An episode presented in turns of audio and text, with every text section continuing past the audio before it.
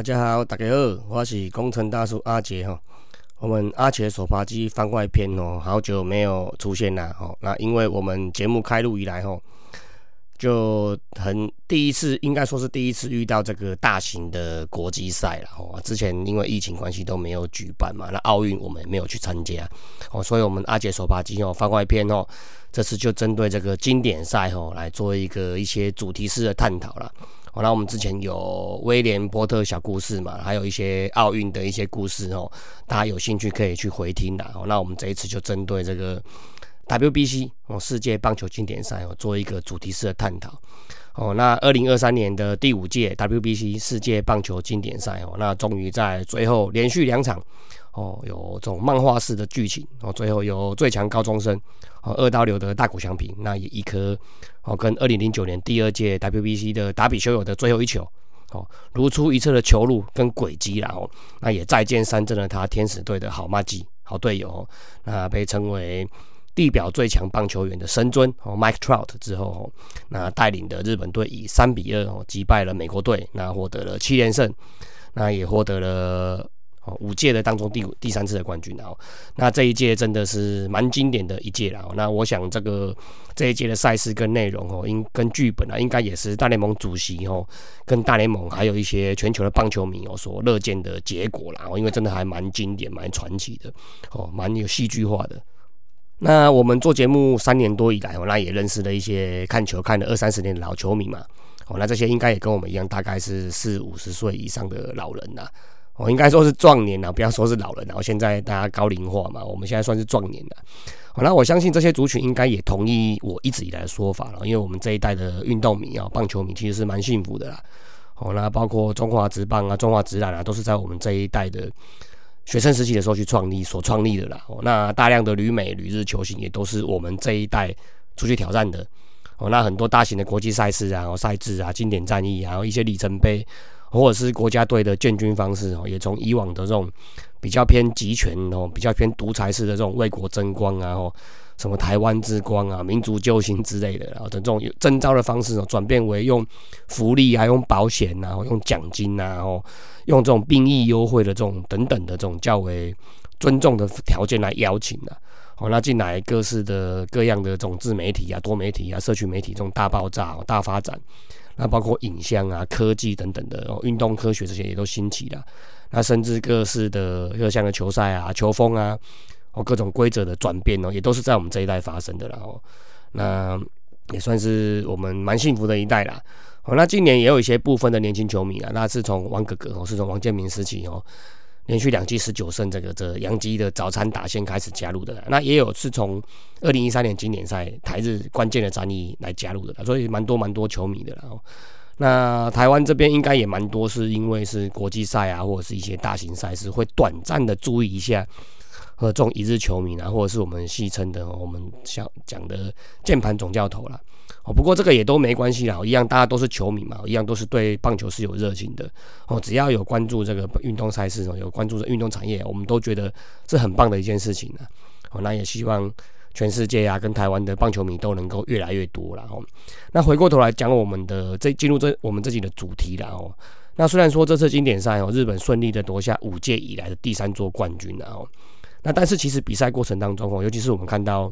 四强赛的部分对墨西哥哦，其实是。从头一路落后到尾，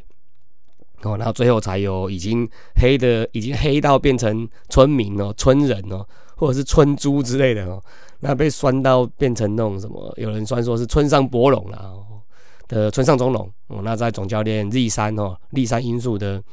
这个信任野球的态度之下，那一棒下去哦，打到中外的大墙上，然后就变成村神啊，和一个再见两分打点的安打，那逆转进入了冠军赛。哦，那冠军赛来讲，其实对美国也是一开始从落后开始打啦。哦，那后来在追平，然后逆转并守成，才获得冠军的啦。哦，那所以这跟我们平常对日本队这种一直以来啦，我们长期在看棒球，都一直觉得这种日本队这种精神力啊，或这种甲子园啊，这种神风特工队式的这种逆境中求生存的这种这种印象就非常深刻啊，这种态度，哦，这种就就诶什么玩章哈的这种。这种印象就非常深刻了，Never give up 这种印象非常深刻。哦，所以我就去也，因为我们一直有这个印象啊，所以我也去研究一下，去捞以前的资料来 review 一下，看看说这些年来哦，日本队到底多会打逆风球了，哦，多会去逆转这个棒球的战局啊，这个也是一个很特别的一个我们觉得很很特殊的一个一个情况，为什么这么会逆转战局？哦，那我们就用这结果来回推了。哦，那首先当然还是从一些经典的台日无数次的对决哦，可以找到一些踪迹啦哦。那其实台湾跟日本老实说啦哦，整体的棒球实力，不管是基层的深度啊、广度啊，或者是一些细腻度的部分哦，甚至是福利啊、制度啊，或者是这种诶爱国心的部分啊，我觉得都是有一段差距的啦。这个真的是不得不说了。虽然我很热爱台湾，我是台湾的球迷，我是中华队的球迷，但是。哦，不得不说，不承认这个差距啦。哦啊，但是如果是只打个一一场短期的杯赛来讲，哦，只打个一次的短期赛，其实有时候台湾还是有拼的啦。哦，而且台湾有时候会藏一些投手嘛，是骑兵嘛，他偶尔这样去吐，去去撞一下日本，其实也是有机会赢的。哦，那但是这个一直以来就是很难赢日本的。哦，那一大堆吃锅节的剧本啊。哦，那首先我印我们这一代印象中最经典的哦，当然就是我提过很多次啊，就是我们这一代最津津乐道的一场比赛啦。哦，一九九九年的亚锦赛。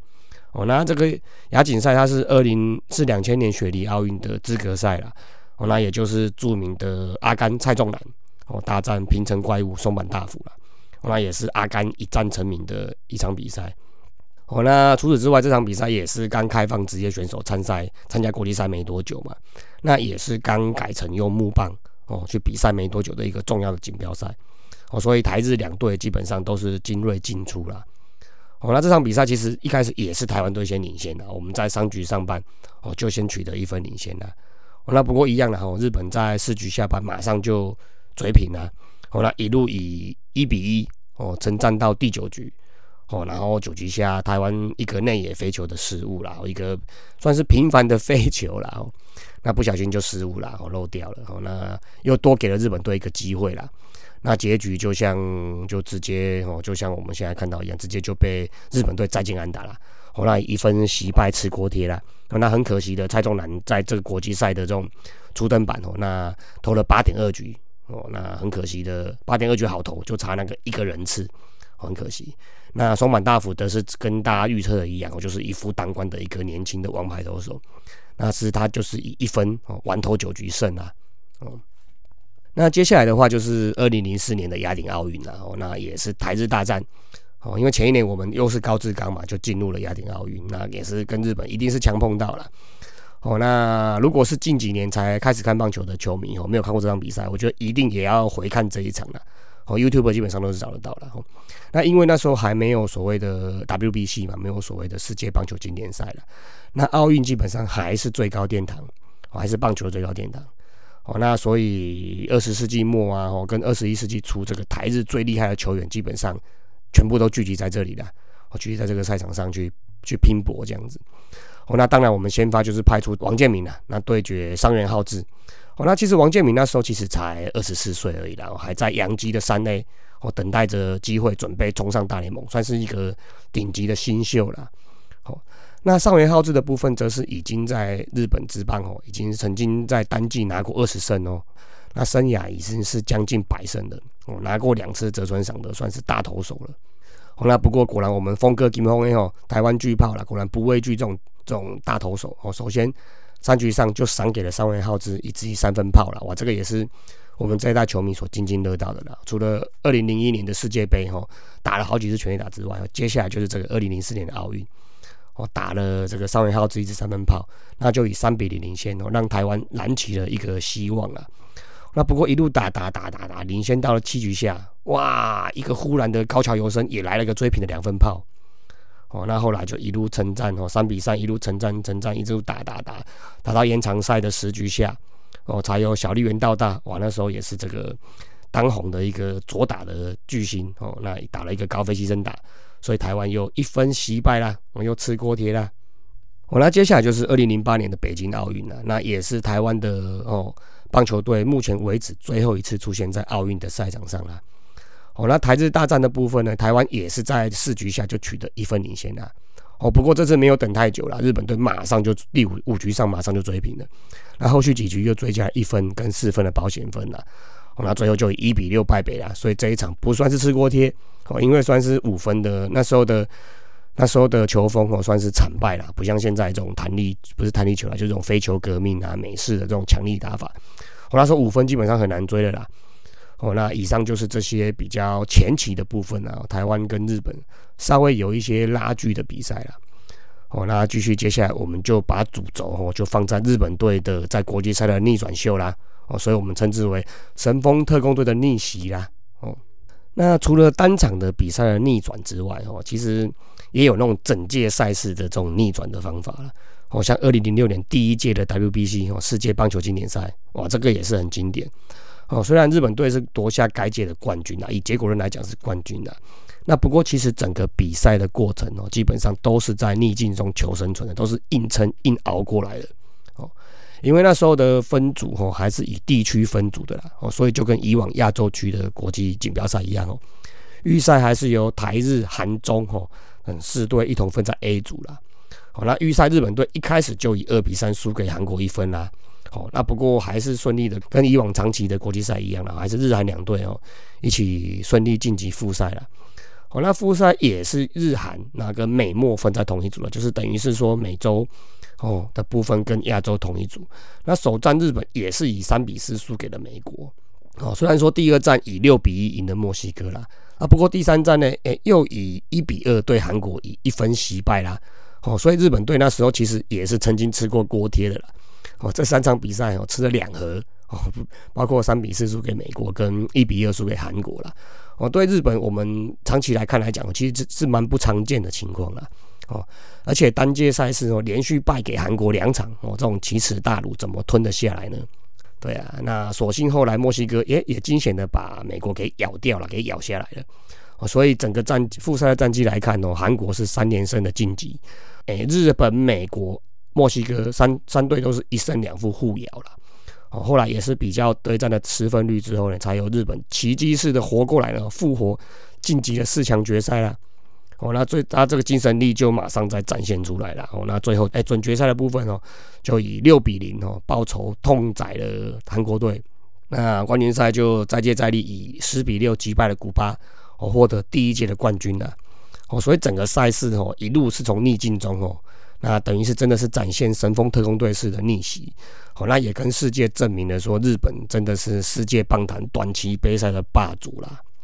那接下来二零零九年的第二届 WBC 世界棒球经典赛哦，那赛制比较特别一点，它是走双败淘汰制的，就是每一队领到两场败绩，基本上就是回家了啦。哦，所以台湾就是这一场这这一届其实蛮闹亏的啦，在不到二十四小时之内哦，就连败给了韩国跟大陆了，哦，那很快的就说拜拜啦。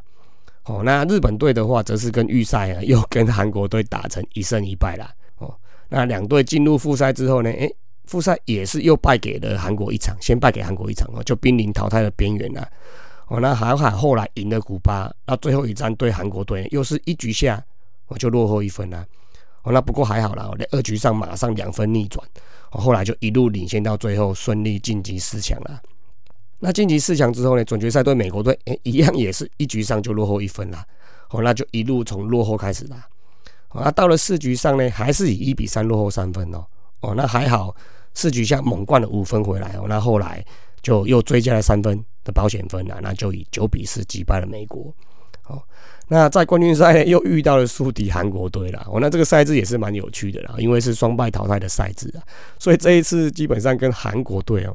日韩两国的交手是这一届的第五次交手，这真的很难得哦，一个杯赛看到同样的两队有五次交手的经验，那前面各是两胜两败了，那这一场也是很经典哦，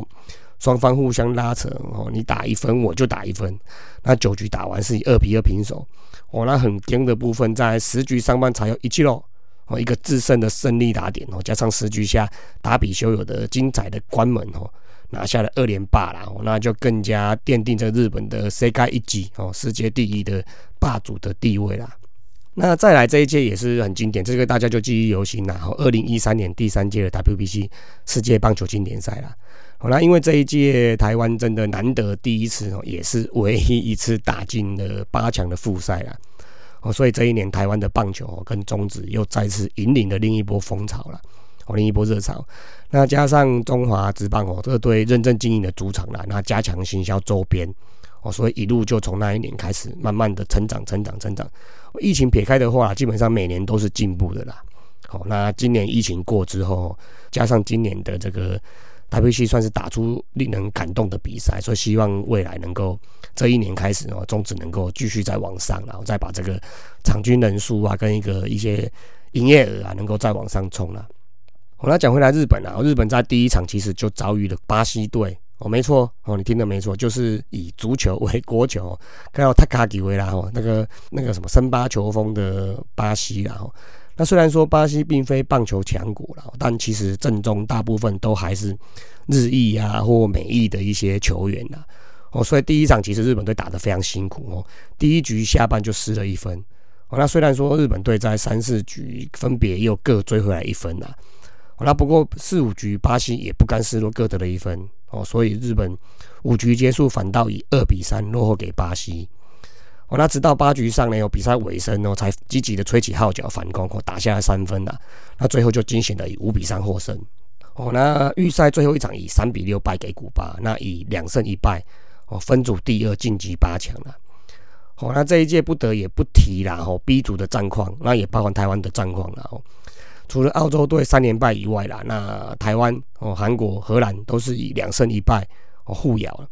那经过得失分率的比较哦，那台湾惊险的哦也幸运的以分组第一哦，首次也是唯一一次晋级八强了。哦啊，不过八强第一场就强碰日本队啦。哦，那台湾在三局下跟五局下各取得了一分哦，取得二比零领先哦。这个台湾跟日本的比赛来讲，我们要取得两分以上领先哦。基本上都是蛮难的一件事啊。好，那不过那个好景不长啦。哦，就像我们这一集的主题所说的啊，日本队是很会打逆转的比赛啦。哦，比赛越到后半段哦，基本上是越来越不好惹，哦越来越不好打。哦，你不把它一开始打爆哦，基本上领先一分两分哦，到后半段基本上都很容易就被他们举起直追啊，甚至逆转。哦。果然，马上八局下哦，日本就取得了两分的追平啊！哦，那很难得的是，台湾这一次没有没有泄气哦，没有一次就泄气泄到底哦，大家就马上被逆转没有哦。在八局下，再度由我们最敬爱的周董哦，我们的周思齐哦，棒打了田中将大哦，取得了一分超前呐。那不过后续的战况哦，大家就记忆犹新呐。哦，不过也不想想起了啦哦，因为九局上半两出局之后，鸟谷进非常大胆的到二垒。那加上陈东文的几颗球哦，好球在裁判边缘哦，裁判没有去捡呐。哦，那最后就是被锦端红河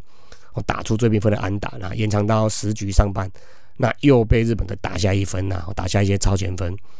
哦，那带走比赛啦。所以台湾哦又再度的吃了锅贴啦。哦，那不过这场比赛虽然输掉了，不过也算是近年来台湾最经典的战况了。那难得也是跟日本队打的最接近的一次啊。哦，那真的是蛮可惜的啦。哦，那虽然日本队复赛三连胜，哦，第三度进入四强决赛了啊，不过球是圆的啦。哦，就算日本队哦，也不一定保证会一定会赢啊。所以准决赛日本就以一比三败给波多黎各，那只获得了第三名。哦，那波多黎各决赛则是败给了当年全胜封王的多米尼加啦。那其实，在二零一七年第四届跟二零二三年第五届 WBC 的世界棒球经典赛，跟二零二零的奥运除外哦，中间还穿插了二零一五年跟二零一九年的两届的 P 十二哦世界棒球十二强的比赛啊。那虽然也算是顶级赛事啦，那不过因为只有两届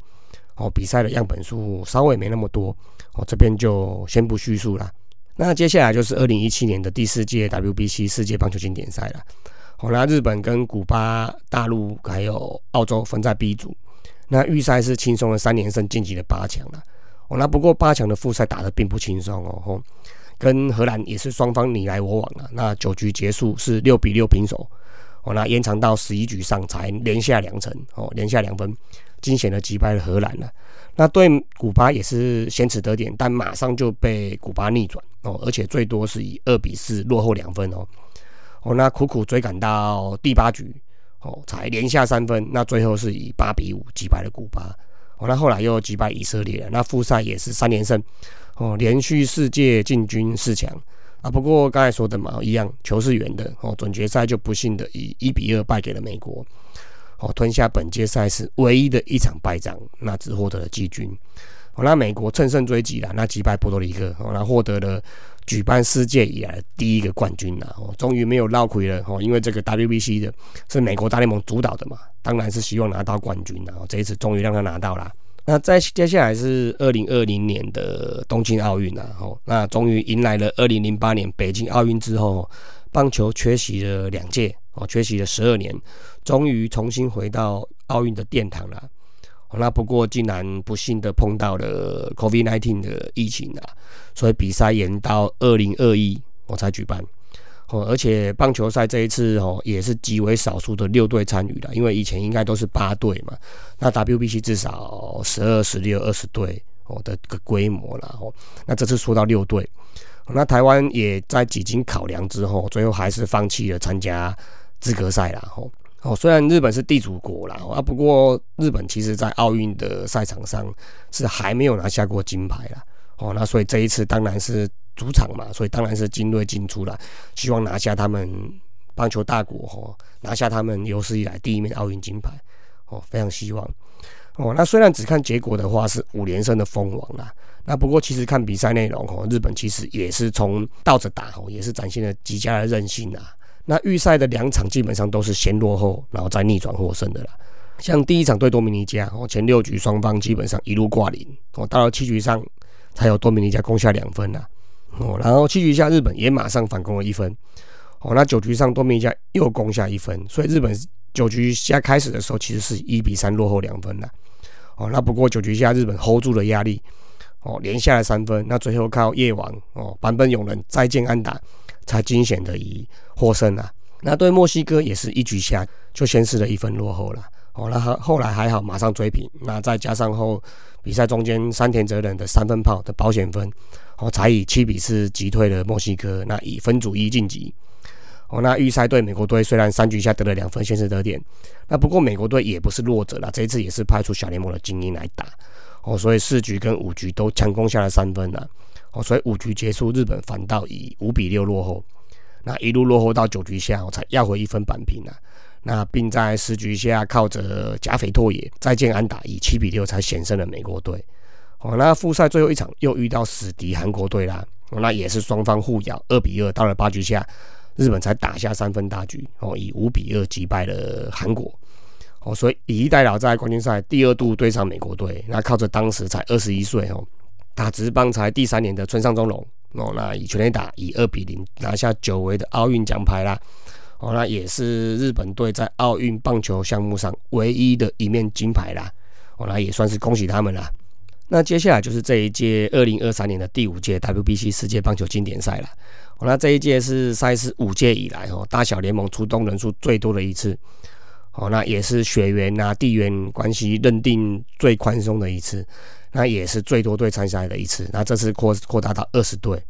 哦，那很多球队都有大联盟等级的球员啊，那强度真的是非常高了，哦，那虽然日本排名世界第一，哦，那不过短期赛事变数蛮多的，哦，那不过日本队这一次算是有点预赛算是有点保送了，预赛是被编在稍微比较轻松的 B 组了，哦，那对大陆、对韩国、对捷克、对澳洲，哦，基本上都是大比分的轻骑过关啦。那进入八强赛复赛哦，对上了皮亚萨所领军的意大利啦，也是蛮多大联盟球员的哦。那也是轻松过关啦，所以也成为唯一一支连续五届都进军四强的球队啦。哦，不过日本队应该不会以进军四强为目的，当然每一次都是以夺冠为目标嘛。那不过四强赛遭遇到墨西哥哦，那则遇到这届赛事哦以来最大的挑战啦。佐佐木朗希哦，四局上就被干了一发三分炮了哦。那虽然七局下哦。我哇，红袜队的吉田镇上也回进了一支三分炮了，追平。哦，那不过八局上哦，墨西哥又再度拿下两分啊，所以以五比三哦领先了两分。那八局下日本靠着高飞牺牲打哦追回一分，所以九局上结束的时候，日本仍以四比五落后一分啊。好，那九局下的结局哦，大家应该还记忆犹新呐。哦，前四次打击四支零哦，被 K 三次的村上中龙。哦，最后在立山监督信任野球的开放式战术下，哦，敲出了一支中外野射墙的长打，搭配着我们所说的哦，靠腿就可以进国家队的周东佑金哦，从一垒哇，很棒的跑垒，连敲了三个垒包，直接滑回本垒了，那就跟墨西哥 say goodbye 啦。哦，那大家有兴趣可以去看一下这个画面啦，然后这个周东佑金跑垒教科书的画面啦，那基层小朋友也可以看看这个哦跑垒的这个精髓啦，哦，这个这个也是艺术啦。哦那这场比赛也被选为本届经典赛最经典的一场比赛啦。哦，那其实接下来的冠军赛哦，对美国队也是在二局上先被近况很好哦，这两天打了三轰的 Twitter 呢，哦，干出了本届第五轰的全垒打，哇，很很不可思议哦，一个小将哦，不算身高不算太高哦，体格不算太大的这个小将，一届赛事扛了五支全垒打出去。那不过二局下哦，马上由上一场已经洗白变回春神的村上中龙。我马上回击了一发全垒打，那之后冈本和真呢又再追加一发保险分，好，那接下来以中继投手群哦，年轻的中继投手群跟搭配着八局上半的达比修友哦，跟大谷翔平最后压阵下来哦，那跟大谷翔平最后以跟二零零九年达比修友一样的再见三振，哦，一模一样的球路哦，一一模一样的进垒角度再见三振掉了神尊哦，Mike Trout 拿下二零二三年第五届 WBC。世界棒球经典赛的冠军呐，哦，那再度以哦漫画剧情般的结局统治世界的棒坛呐，哇，这个真这一届真的是蛮经典的，大家有空哦，真的不管是一支球迷、资深球迷都可以去回放一下，把这个画面哦永留在心中了，因为真的是蛮难，因为大谷翔平的二刀流出现已经蛮难的了哦，那在一届赛事里面哦拿下最佳投手哦最佳 DH。哦，跟最跟 MVP，这真的有史以来可能前无古人哦，一定是前无古人呐。后有没有来者，我觉得也是蛮难的啦，哦，不太容易。嗯，好了，我最后结论一下啦。日本队近年来在五届的经典赛哦，跟两届的 P 十二世界棒球十二强哦，跟重新进入正式赛的东京奥运啊，等着这样算一算，有八届的一级赛事，哦，拿下了五面金牌。而且，如果把时间缩短哦，以近五年的赛事来讲哦，二零一九年第二届的 P 十二，跟二零二零年的东京奥运，加上本届二零二三年的第五届 WBC 世界棒球经典赛，算起来日本算是三连霸哦，所以日本目前世界排名稳居第一啦哦，所以再再显示了日本是全球棒坛中的霸主哦，而且日本总能在这种种种的逆境当中哦，频频的翻转战局，然后赢得胜利。而且每一届几乎哦，我们看起来几乎都是不同的阵容去迎战哦，哦，不像中华队，不像台湾一样，可能就是智胜啊、金峰啊，然后恰恰，哦，王建民这些一路在扛了哦。这个美国哎，日本队基本上每一届都有不同的英雄跳出来哦，所以不管是主赛训当中哦，一定有我们值得学习的地方啦。哦，尤其是在这个萨姆莱加片哦的这个经营模式哦，绝对也是有我们可以取经的地方啦。哦，那所以这次经典赛虽然说台湾止步于一样啦，在预赛就止步，而且下一届可能要从经典呃从资格赛打起来。哦，不过这几场比赛打下来的内容哦，已经不像是以往那种逢强队必败啊，落后就一定摊双手投降的那种态势啊。哦，哦，对这些大小联盟组成的，不管是荷兰啊、意大利啊，哦，还是有拼啊。哦，所以希望借由这些一些比赛的检讨啊、检视啊。哦，从选手啊、场地啊、各式的后勤资源等等啊，